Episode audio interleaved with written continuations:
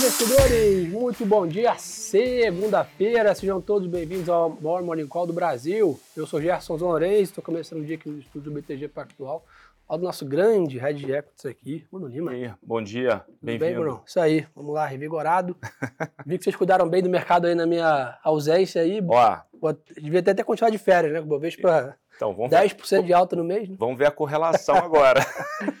vamos lá, turma, lembrar a todos, hoje é feriado nos Estados Unidos, né? então não há negociação nos mercados né, nas bolsas americanas, apesar disso o futuro, né, que lá fora negocia, independente de, de mercado à vista ou não, está de lado.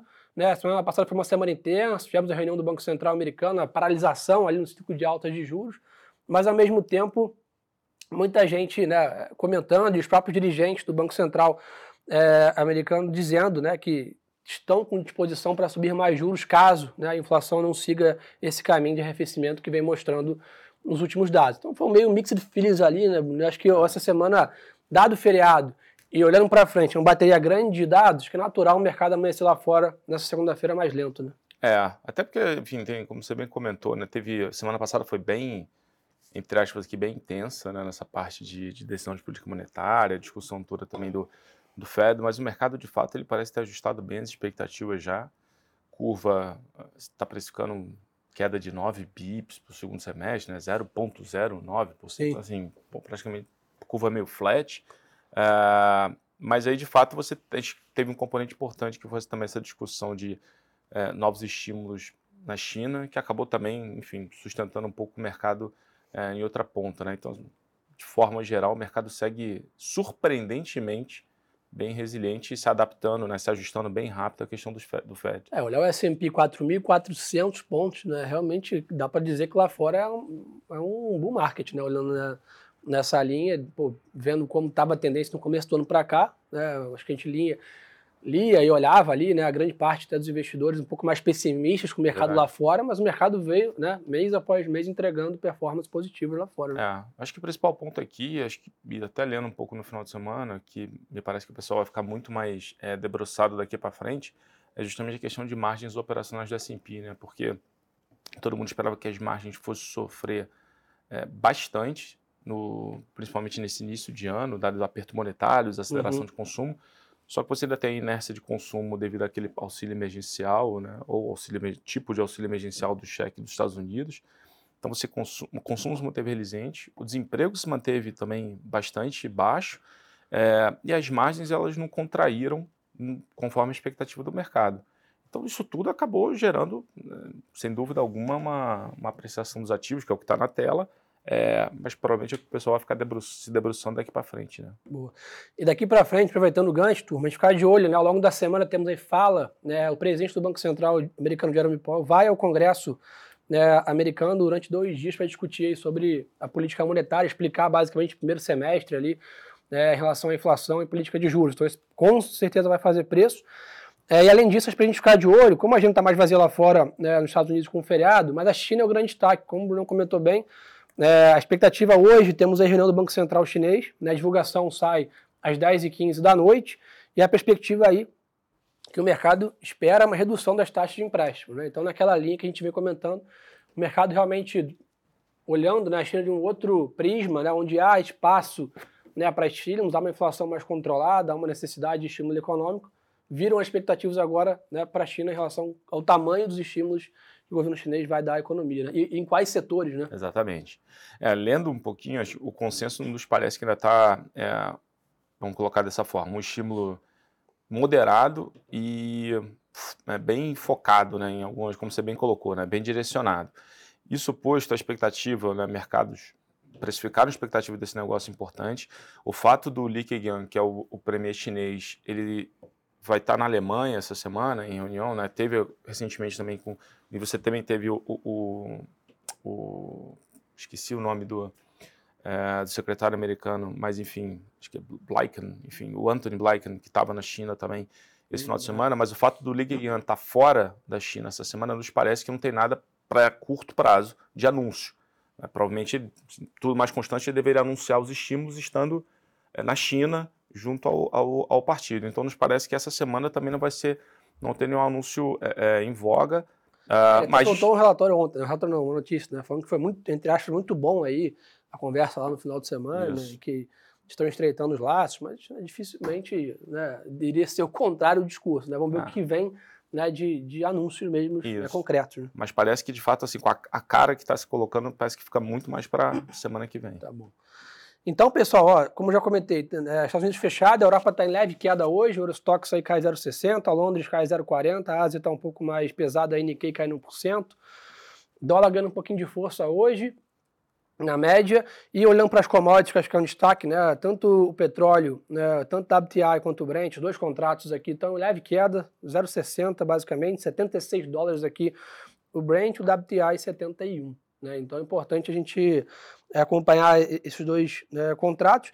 E minério de ferro sobe aí, Bruno Lima, nível mais alto desde abril, né, com a quinta alta consecutiva dos futuros em Singapura. Isso é em cima do que a gente acabou de comentar, expectativas, e também tinha tomado uma amassada grande o minério ali recente. Né? Não, exatamente, mas é impressionante como é um ativo que ele se move, que tem um caráter também especulativo importante aqui para a formação de preço, né? Apesar de não ter um mercado futuro assim, tem alguma liquidez, mas não é tão líquido quanto o petróleo e outros, uhum. mas fica nítido essa discussão. Acho que nesse ponto é o que a gente estava falando, quando a gente junta um pouco da, do que a gente vê de commodities no mercado como um todo, com uma posição muito baixa, muito leve por parte dos investidores, esses anúncios, né, qualquer coisa positiva, né, faz com que o mercado acabe, esses, esses ativos acabem performando muito bem. Boa. E para terminar a parte global, pessoal, o Bitcoin está com leve recuo hoje, é 26.400 dólares, está muito, né, mas muito lateralizado o Bitcoin já há bastante tempo, nesse range de 25 a 28 mil dólares já aí há dezenas de semanas. Acho que aqui basicamente é um movimento de uma grande consolidação aí das criptos na média, aguardando aí novas alocações dos portfólios que vão vir quando o Fed trouxer aí uma visão mais clara do seu ciclo. Né? Teve uma pausa né, na última quarta-feira, mas ainda grande parte do mercado e alguns dirigentes do Fed acreditam que vai precisar de mais juros. Né? Por outro lado, a turma otimista aí foi retirando a precificação de cortes né, na curva americana ao longo dos últimos meses. Então o mercado agora é meio dividido, acho que as classes de risco aqui ainda a turma tem preferido alocar em ações né, do que os criptos ali na média recentemente. Mas algum ponto global, Bruno? Acho que é isso. Né? Acho que global até agora, agora saiu um pouco, enfim, teve uma, uma notícia aqui falando do membro do ICB, dizendo que espera que a inflação caia também de forma, de forma rápida. Eu acho que isso, né, isso tem alguma, mostra alguma correlação né, com a discussão também de inflação nos Estados Unidos o mercado vai, vai monitorar. Eventualmente, num dia como hoje, com pouca liquidez, pode trazer algum alento aqui para preço. Boa. Bruno, aproveitar que você está aqui, o Reis perguntou para a gente aqui se você tem acompanhado a CBA e como é que está vendo o alumínio. Né? É, eu até coloquei aqui rápido no chat, mas cara, até nem. Só que pelo número de caracteres não deu para terminar. Mas o, o, é, o Luca, é o seguinte, cara. É, alumínio acaba sendo também uma, uma commodity muito derivada é, dessa discussão de estímulo chinês, né, de macro China, do qual macro China olhando esse curto médio prazo. O que diferencia o alumínio de outras commodities é que a curva de preço futuro, é, os preços no futuro eles estão mais altos quando você olha na curva forward, os preços estão mais altos do que o preço atual. Isso demonstra um mercado que é mais apertado em termos de oferta e demanda para frente, quando você olha esse comportamento de preço. De fato, os estoques eles estão nos menores níveis é, dos últimos anos. Aumentaram um pouquinho, mas enfim, o que a discussão aqui é de fato o aumento de produção de alumínio que a China é, colocou no mercado no passado recente. A China ela estava se predispondo a fazer um controle de poluição e ela tem um cap de produção de alumínio. É, só que ela respeitou, só que isso acabou inundando o mercado no passado recente. Acho que a discussão é como isso vai se colocar daqui para frente é, e, obviamente, como é que esses estímulos de China, de China vão ou não vão acontecer em que prazo. Mas deveria também responder a toda essa discussão. Boa. Brasil, vamos embora? Bora. Vamos lá, pessoal. Aqui é uma semana muito importante. Né? Acho que o grande destaque é quarta-feira, a reunião do Copom. A reunião começa na terça, quarta encerra. Fechamento do mercado ali, seis e meia, sete horas sai a decisão. Expectativa né, nossa, aquele BTG e da grande maioria do mercado, ainda é uma manutenção da Selic em 3,75 nessa reunião. Porém, muito provável também uma mudança no discurso, né? uma sinalização né, começando a abrir a porta aqui para os cortes de juros nas próximas reuniões, né, provavelmente sinalizando, reconhecendo que a inflação vem dando sinais de arrefecimento, reconhecendo o arcabouço fiscal que deve ser aprovado também né, amanhã no Senado, né, que criando o projeto de lei complementar 93, que é o arcabouço fiscal.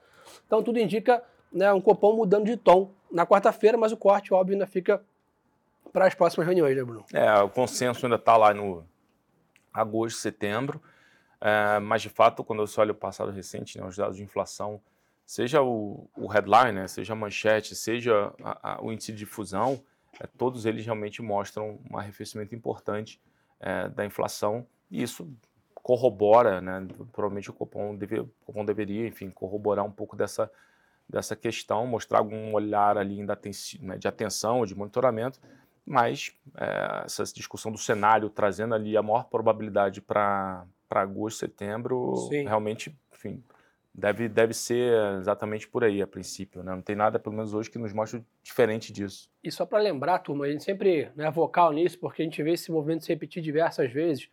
Esse movimento que a gente está vendo das ações aqui em junho, né, boa parte desse otimismo já é essa precificação de agosto e setembro da quebra da Selic. Né? Então, quero dizer é o seguinte, não é para vocês esperarem né, a Selic começar a cair lá em setembro, para aí sim talvez aumentar as posições em bolsa, começar a olhar as ações. O mercado já vai ter andado, né, já vai ter precificado como precificou uma parte. Né? Até o pessoal perguntou bem aqui, o Carlos Araújo perguntou sobre small caps e fundos de ações devem prosperar com a queda de juros. Acho que a melhor resposta é lá no retrovisor aqui né, as últimas três semanas. Né? O mercado precificou essa queda de maneira mais intensa de juros, automaticamente os small caps e o Ibovespa deram um tiro. Né? Você chegou, acho que emplacar, se não me engano, 10 ou 11 pregões consecutivos de alta. De alta né? Então, óbvio que esse ciclo de juros ainda tem várias dúvidas nele, né? qual o tamanho do ciclo, tudo bem, vai começar em agosto, setembro, mas vai cortar até quando? Né? Provavelmente vai seguir os cortes até o ano que vem, né? mas até que patamar? É uma Selic de 10, de 11, de 9? Então, essa dúvida é que vai dando né, as pernadas da bolsa. Só que você precisa estar atenado isso para capturar esse movimento, senão a gente sempre fala, vai chegar no fim da festa. Né? É, lembrando que até o número aqui do banco, final para final de 2024 de juros, se não estou enganado, acho que é 10,75 ou é 10,80, enfim, mas é alguma coisa entre 10,70 e 10,80 ali, que é o, o, nosso número de juros para o final de 2024, já mostrando que, como o Gerson bem colocou, os cortes eles devem perdurar por mais algum tempo. Nessa linha, pessoal, para a gente ficar de olho aqui, além disso, o Boletim Focus, né, trazendo projeções de PIB, inflação e Selic câmbio, né, sendo divulgado tradicionalmente hoje, segunda-feira. E como já dei um, um briefing também, está né, tá previsto para ser discutido e votado amanhã no Senado o arcabouço fiscal que já foi aprovado na Câmara dos Deputados, agora segue para a segunda sabatina ali nos, no Senado e provavelmente o mercado vai começar. Né? Lembrando, temos também o recesso né, parlamentar chegando daqui Verdade. a pouco, mas a reforma tributária começa a ganhar mais corpo aí, mais discussões em Brasília. Né? É, tem esse ponto do, do, do arcabouço que teria, né, até o, normalmente quando o pessoal, o time macro vem aqui, eles sempre é, levantam esse ponto, né, se ainda tem alguma outra medida ali, é, eventualmente para é, ajuste para fazer, mostrando um arcabouço mais, é, mais justo, mais, enfim, é, mais direcionado ali para corte de gasto, enfim. Se isso realmente, isso sendo corroborado, é, obviamente também ajuda essa, essa discussão aqui de juros, conforme a gente estava falando, ou pelo menos ajuda pelo menos a discussão toda de ambiente, né, de pensando no Brasil como investimento global. Boa. E nessa linha também, né, falando um pouquinho de câmbio, né, o dólar mesmo com alta ali de, de sexta-feira fechou a 4,81, né, impressionante Verdade. aqui, né, o, o, câmbio não muito tempo estava 5 e alto ali, né, estamos falando de 4,81, acompanhou bem a melhora também nos ativos aqui no Brasil, na média. Então a parte Brasil acho que é isso, empresa aqui, né, algumas notícias, JBS vai investir 800 milhões de reais na recuperação né, e modernização da unidade da Friboi em Diamantino, e a Gerdau vai investir 3,2 bilhões de reais em plataforma de mineração sustentável em Minas Gerais. Né? Então, mais a parte corporativa. Daqui a pouco estamos terminando aí o segundo trimestre, né? Falta aí uma semana e né, meia, aí, duas semanas para terminar o segundo tri. Né? O mercado vai começar a especular a temporada de balanço. Lá fora começa até antes, então provavelmente né, as prévias de resultados lá fora começam a sair na semana que vem. É importante a gente ficar de olho também. E outro ponto, Bruno, chama atenção, né? No final de semana tomou conta dos noticiários aí a privatiza possível privatização da Copel. Sim. Né? A perspectiva de acontecer até o final de julho, aí, segundo os jornais. E a empresa vai fazer um modelo de, de follow-on, né? Vai vender as, as, ações e vai privatizar na bolsa, vamos dizer assim. É, um modelo a lá Eletrobras, alguma, né, nessa linha, um modelo de capitalização. Né? Então deve ser alguma coisa muito parecida, se não exatamente é, igual que foi feito na, na, na Elet, é, mostrando enfim, até nesse, nesse aspecto, o mundo micro, né, assim, os, os, estados mostrando realmente uma, uma disciplina nessa frente bem, bem importante. É, Minas, assim, você tem a própria discussão se Minas poderia em algum momento também fazer alguma coisa parecida com, com Copasa, com, é, com, com, a própria, é, com a própria CEMIG, enfim. É, isso, isso tem, uma, tem uma discussão importante ainda acontecendo nos governos, mas de fato, é, pô, nos parece que essa parte é, dessas discussões de modelo de privatização, capitalização, de fato vão, vem ganhando mais força e importante que isso tenha sido, o modelo de Elet tenha se mostrado um exemplo importante. Abriu a é, porta. Abriu a porta, enfim, algo que funcionou e tem funcionado bastante, deve funcionar para a Copel também, corroborando um pouco de tudo isso. Né? Boa. E nessa linha, pessoal, de queda de Selic, melhores perspectivas, a gente já está vendo algumas empresas, inclusive, lançando seus follow-ons. Né? Tivemos aí ao longo da é semana é verdade, passada. bem lembrado. Notícia. Acho que a gente vem comentando com vocês aqui, né? Esse ambiente né, começa a reanimar o que a gente chama de mercado de capitais, né? Que são follow-ons, emissões, M&As e principalmente lá na frente dos IPOs, né? Que a gente já viveu aqui, a última janela de IPOs é, é recente. Então, acho que, óbvio, ainda é muito incipiente né, para chegar a pensar nisso, mas que sem dúvida é uma boa sinalização de ver empresas né, com forte alta nas ações e querendo realizar novas emissões de ações para capitalizar a empresa, para fazer novos investimentos. É uma sinalização boa e traz um pouco mais de ânimo para o mercado. Não. Ah, e testar também o apetite do mercado, né? Acho que esse é um, um ponto bom.